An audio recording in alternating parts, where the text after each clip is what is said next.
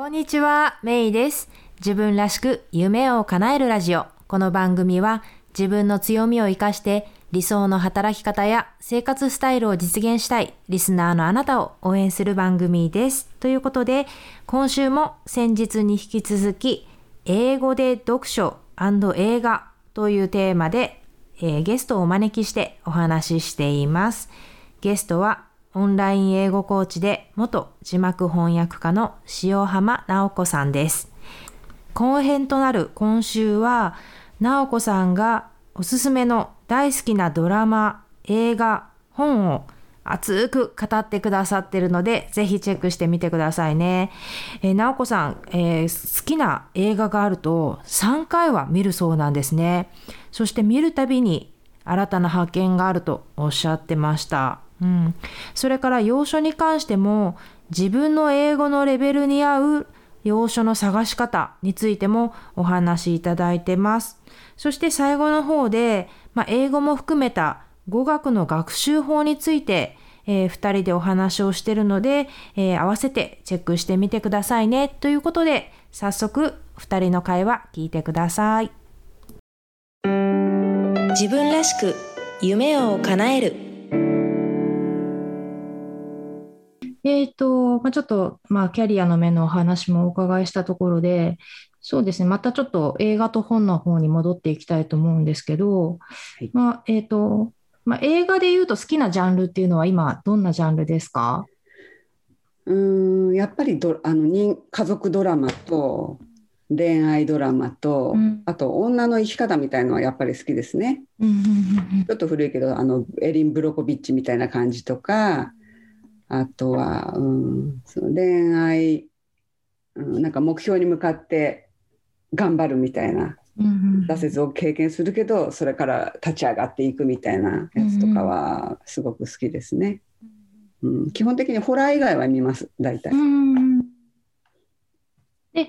今はやっぱりもちろん映画、え、英語で映画を楽しんであるわけですね。はいうんうん。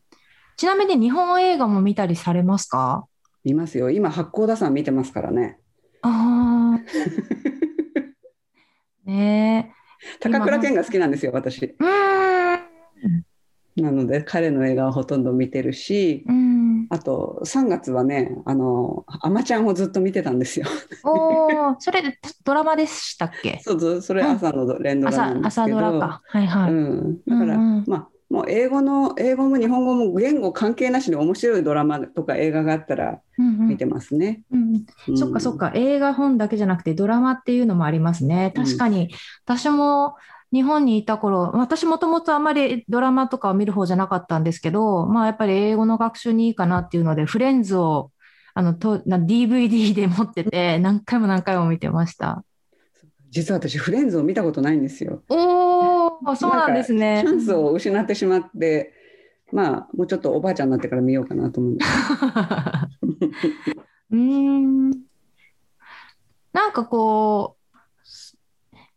意外と、なんだろう、日常会話とかに問題がない、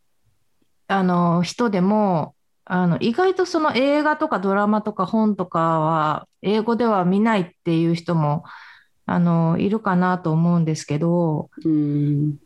どういうところから、まあ、ちょっと本はじゃあ置いといて、まあ、まあ、ドラマとかの方が、まあ、ちょっとこう、とっつきやすいって考えたときに、うんやっぱりこう、自分が好きなものから、こう、取り掛かっていくのがいいんですかね？そうそう、なんかいわ最初のエピソード見て、あ、これは大丈夫だなだ、あ、でもワンエピソードだけじゃ分かんないかな。し4個か5個見て、うん。あ、これ大丈夫だと思ったら続けてみるとか、うん。私も結構あっさり、あ、これダメだと思ってやめちゃうのもいっぱいあるし、だから、なんか年取ってきてから、割と同じのを繰り返し見ちゃうようになりましたね。あの、がっかりしたくないっていうのもあって、あうんやっぱりねわ人間忘れてるんですよだからいいドラマとかだと何回見ても私好きなドラマって3回ずつぐらい見てるんですけどーそれでも。本当に発見があるんですようんうんうんだからちょっと眠い時に見てたのかなちょっとあここに見逃しちゃったとかそういうのがあったりしてなんていうの毎回なんか常に新鮮な気持ちで楽しんでますけどね。その直子さんのおっしゃる発見って、英語に関する発見ですか、それともなんかこうストーリーとかその、その、そのドラマなりえ映画自体の発見ですか？あ基本的に英語のセリフかもしれないいや、。そうなんだ。うん、やっぱりもうそれはね癖でメモっちゃうんですよね。うん。これは次のメルマガで書こうとかそうやって思っちゃうわけなんですよ。なるほど、なるほど。うんうんそうか、そうか。まあでもなんかその、まあフレンズご覧になったことないってことだったんですけど、なんかまあ日常のなんかまあ、まあ恋愛ありの、友情ありの、みたいなこう、まあ難しいことを全然言わないんですよね。だからあ、まあそういった意味ではその、なんだろう、に、自分の、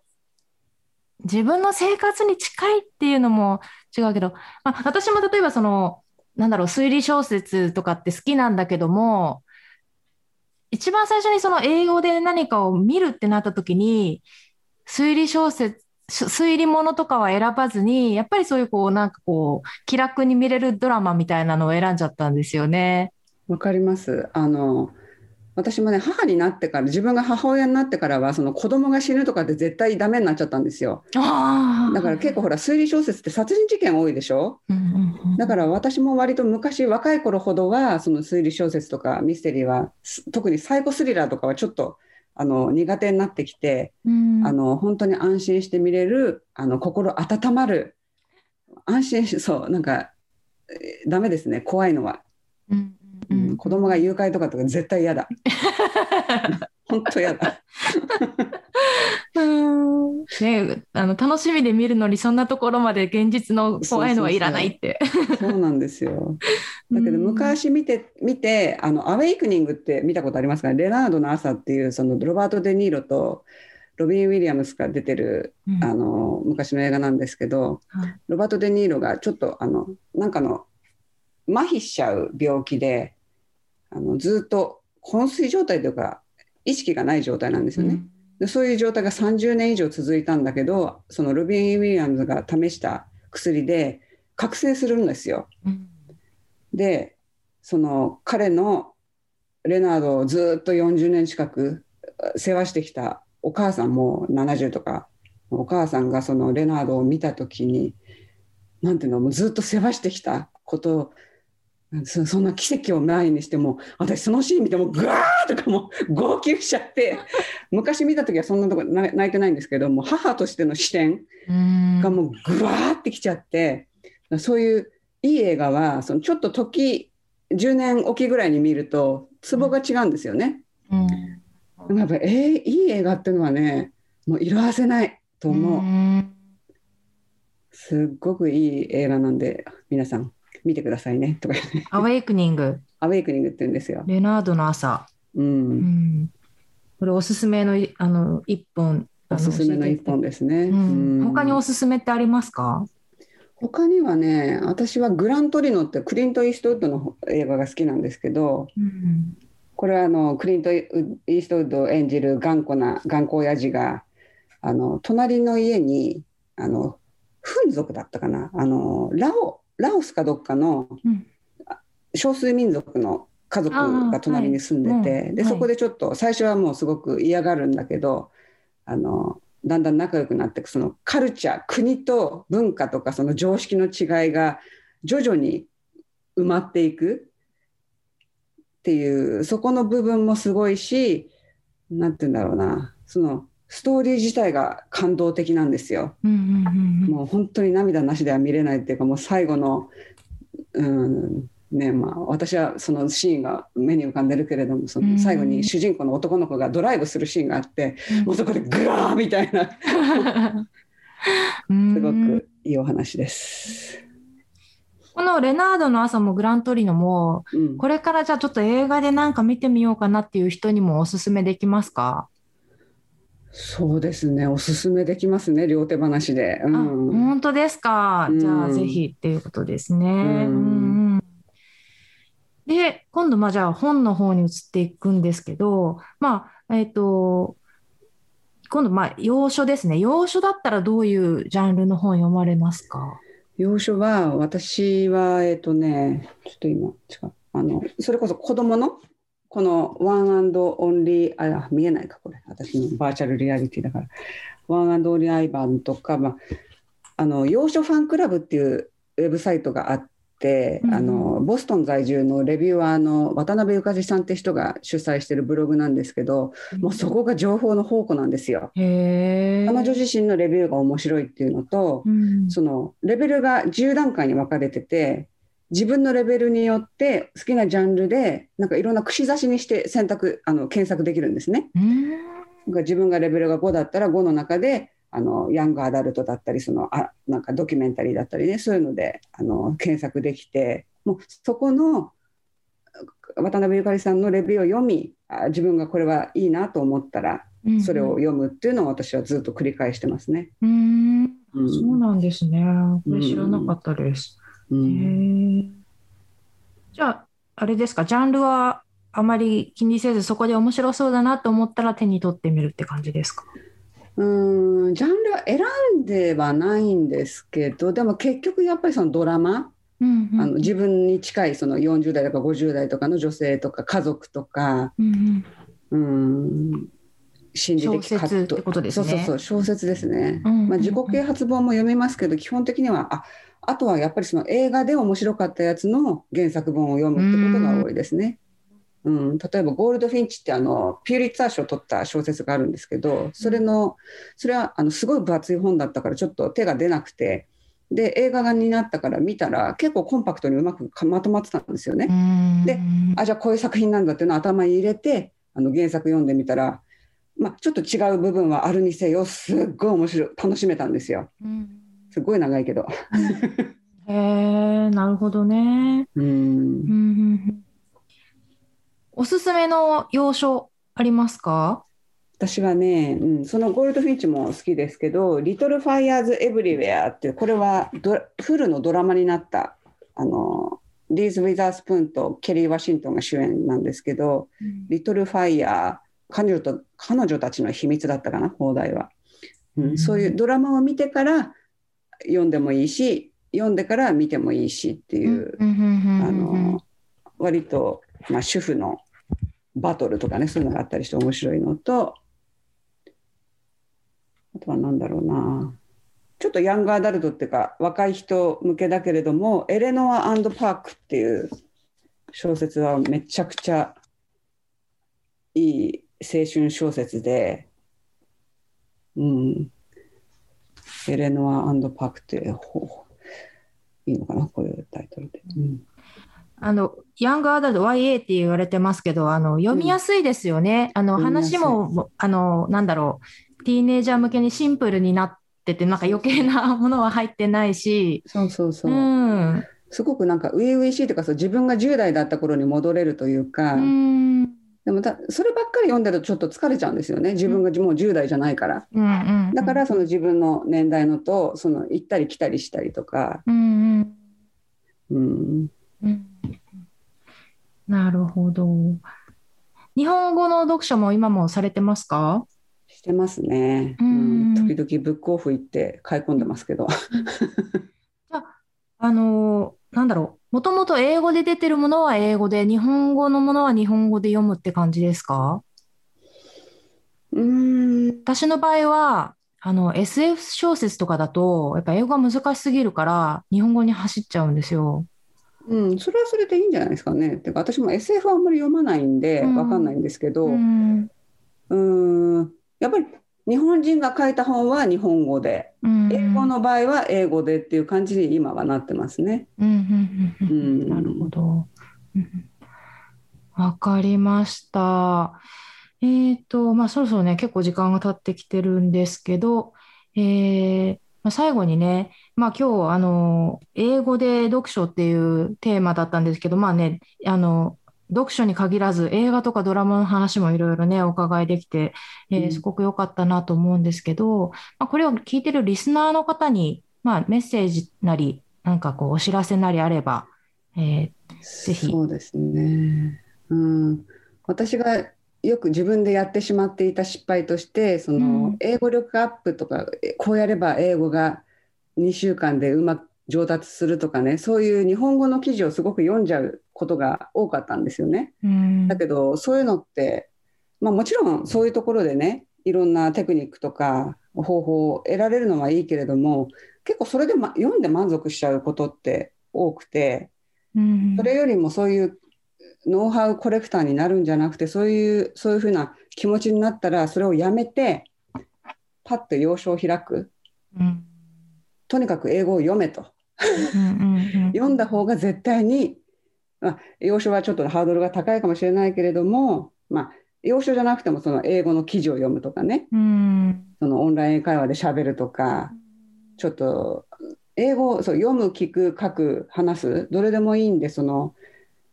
日本語でノウハウを貯めるよりもまず使うっていう習慣をつけとくつけるようにすると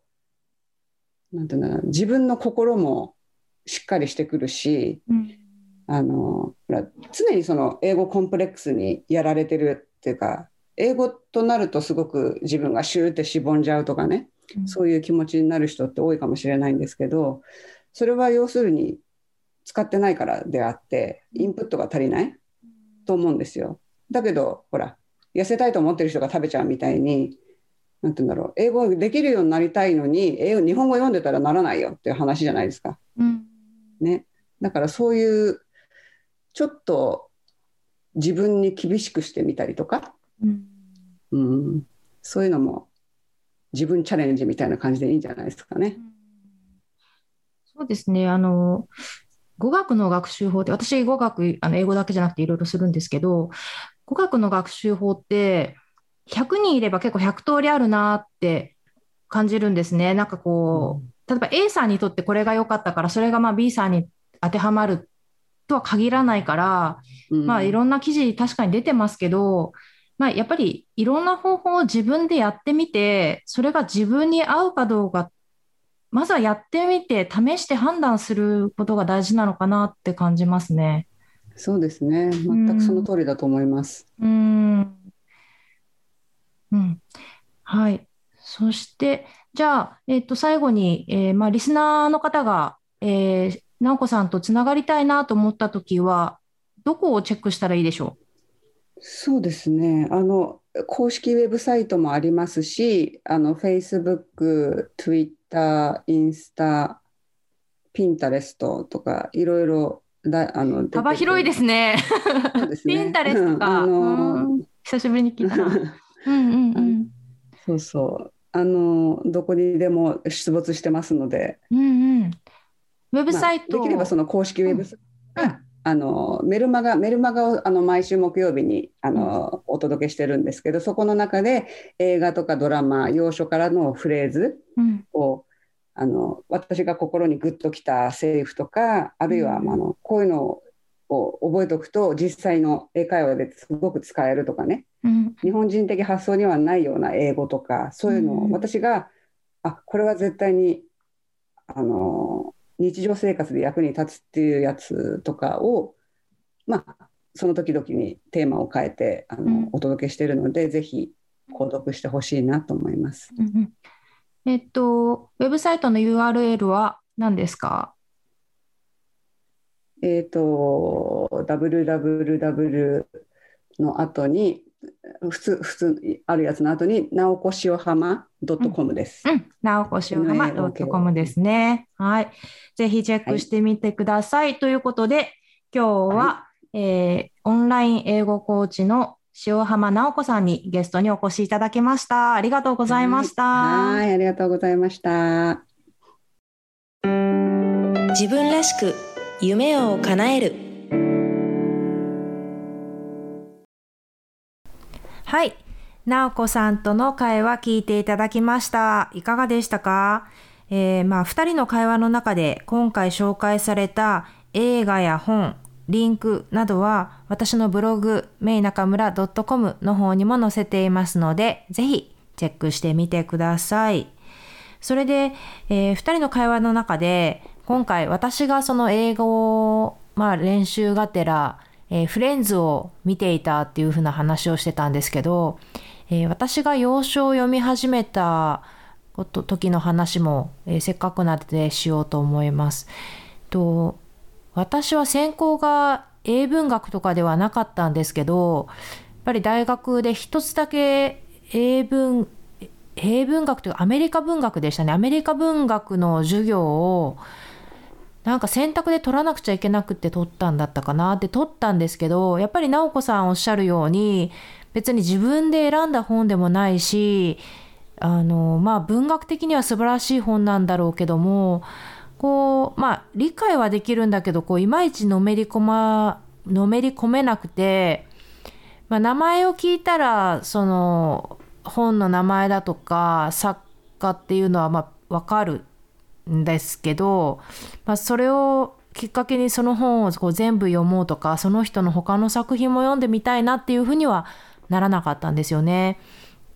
で私の場合は幸い大学3年生の時に、えー、交換留学でここのサンディエゴに来て1年を過ごしてで語学留学ではなくて交換留学だったのでもう本当にアメリカの学生さんの取ってるクラスに混じっていきなりそこにぶち込まれて、えー、授業を受けてもう最初すごく大変だったんですよね。とにかくあの英語がわからないと。でもやっぱりそんな中でもうがむしゃらにもうこれ以前も言ったことあるけどその最初留学した時って先生が宿題が何かを言うんですけどその宿題が何かさえもわ、えー、からないぐらいにその実際に留学する前は自分は日本では英語はできる方だと思ってたからそうなのにいざ行ってみると、えー、本当にわからないっていうのでね。だからもう最初の方は本当週末あの教科書を宿題で教科書を読んできなさいっていうのがこれがまた30ページだか50ページだかってあるんですけどもうそれを読むのでえー、いっぱいでで結構そのエッセイを書いてきなさいっていうのが小論文みたいなものですね。レポートを書いてきなさいみたいなのが結構多くってそこでまた書かないといけなくって。でえっ、ー、と元教授みたいな人のお家の一間を借りてたんですけど、えー、そこのお父さん、ホストファザー、ホスホストファミリーとは違ったんですけど、あそこのお父さんが、えー、英語の添削をするボランティアをしてくれてたので、そういうあの小論文が出す必要がある時はあのお父さんに見てもらったりっていうのをしてましたね。うんまあ、そんなわけでまああのリアルなそのアメリカのなんだろう英語のレベルというか、まあ、どういった英語なのかみたいなのがを理解した上でまあ日本に帰ってあの大学を卒業したんですけど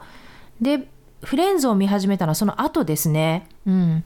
大体そのあなんかフレンズで話してる英語って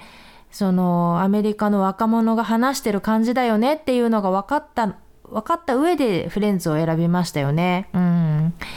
で、えー、と話に戻って私が最初にこう自分で選んで読もうって思った、えー、本は、えー、ダ・ヴィンチコードだったと思います。でこれも、えーと同じ時期ではなかったんですけど1年後に、えー、同じ大学に留学してた、えー、後輩の男の子がいて、えー、その子と2人で、えダ・ヴィンチコードの映画をまず見に行ったんですよね。ですごいこう私的にむっちゃ面白かったんですよダ・ヴィンチコードが。であのでもやっぱりその違うな。ちょっと今話してて違うと思った。最初映画を見に行ったんじゃなくてなんかダヴィンチコードが面白そうだなって映画を見てないのに思ったんですよね。で、多分先に本を読んだんですよ。で、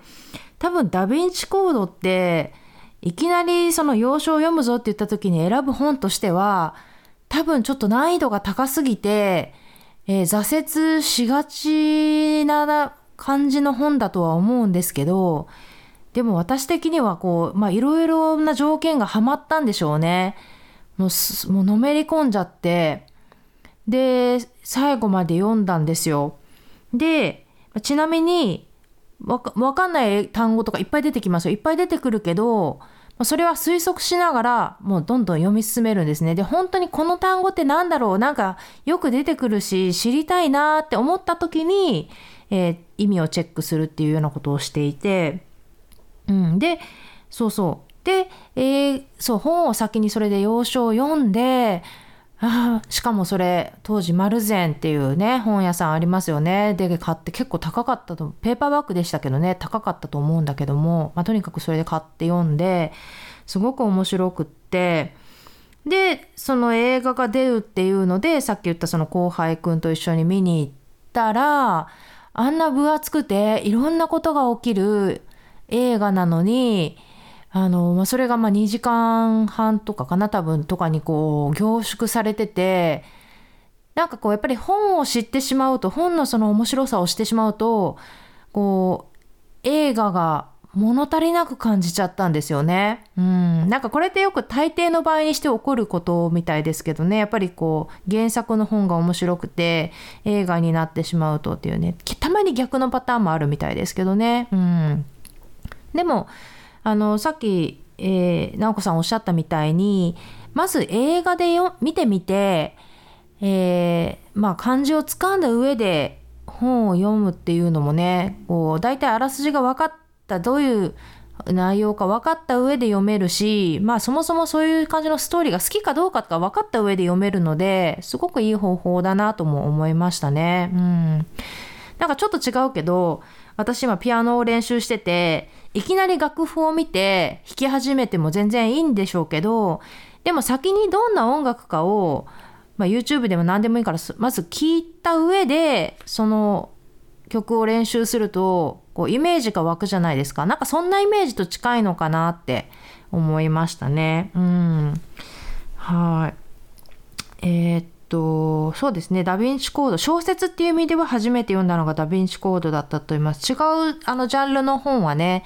なんか学習系の本は多分英語でもまあ読んでたとは思うんですけど、その娯楽で楽しむっていう意味では多分ダヴィンチコードが最初で、で、やっぱりその作者、ダン・ブラウンっていう人なんですけど、やっぱり面白、この人面白いわと思って、ダン・ブラウンの本は全部読みましたね。で、新しいのが出ると一応チェックするっていう風にしてますね。うん。えっ、と、そう。で、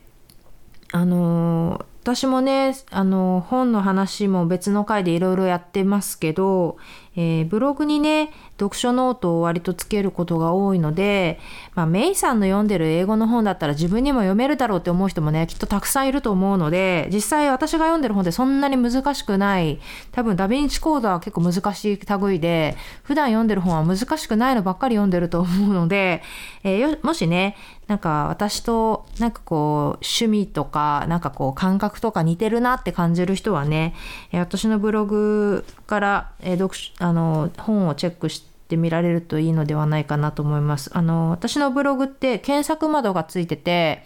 あの、検索ができるんですよね。例えば本とか、えー、うん。とか作者の名前とか本のタイトルとかももちもちろんできるんですけど、あとカテゴリーの中にも本なんとかっていうのがあるので、まあそれをクリックすれば、まあこれまで読んだ本で、まあなんかこう、メモしときたいなとか思ったこととか、え書いてるものがずらっと出てくるので、まあ、そこからねこの本面白そうだなって思ったのをね手に取ってみられるのもいいのかなと思いました。えー、ということで、えー、今回はこの辺でねあのこれをきっかけにねなんか今まで別に英語で読書とかしてなかったけどちょっとしてみようかなとかねなんか映画も字幕で読んでつけたけどあのちょっと英語の耳を鍛えてみようかなとかねなんかのきっかけになってくれたら嬉しいなと思いますということで、えー、今回はこの辺で Have a great day! Bye bye!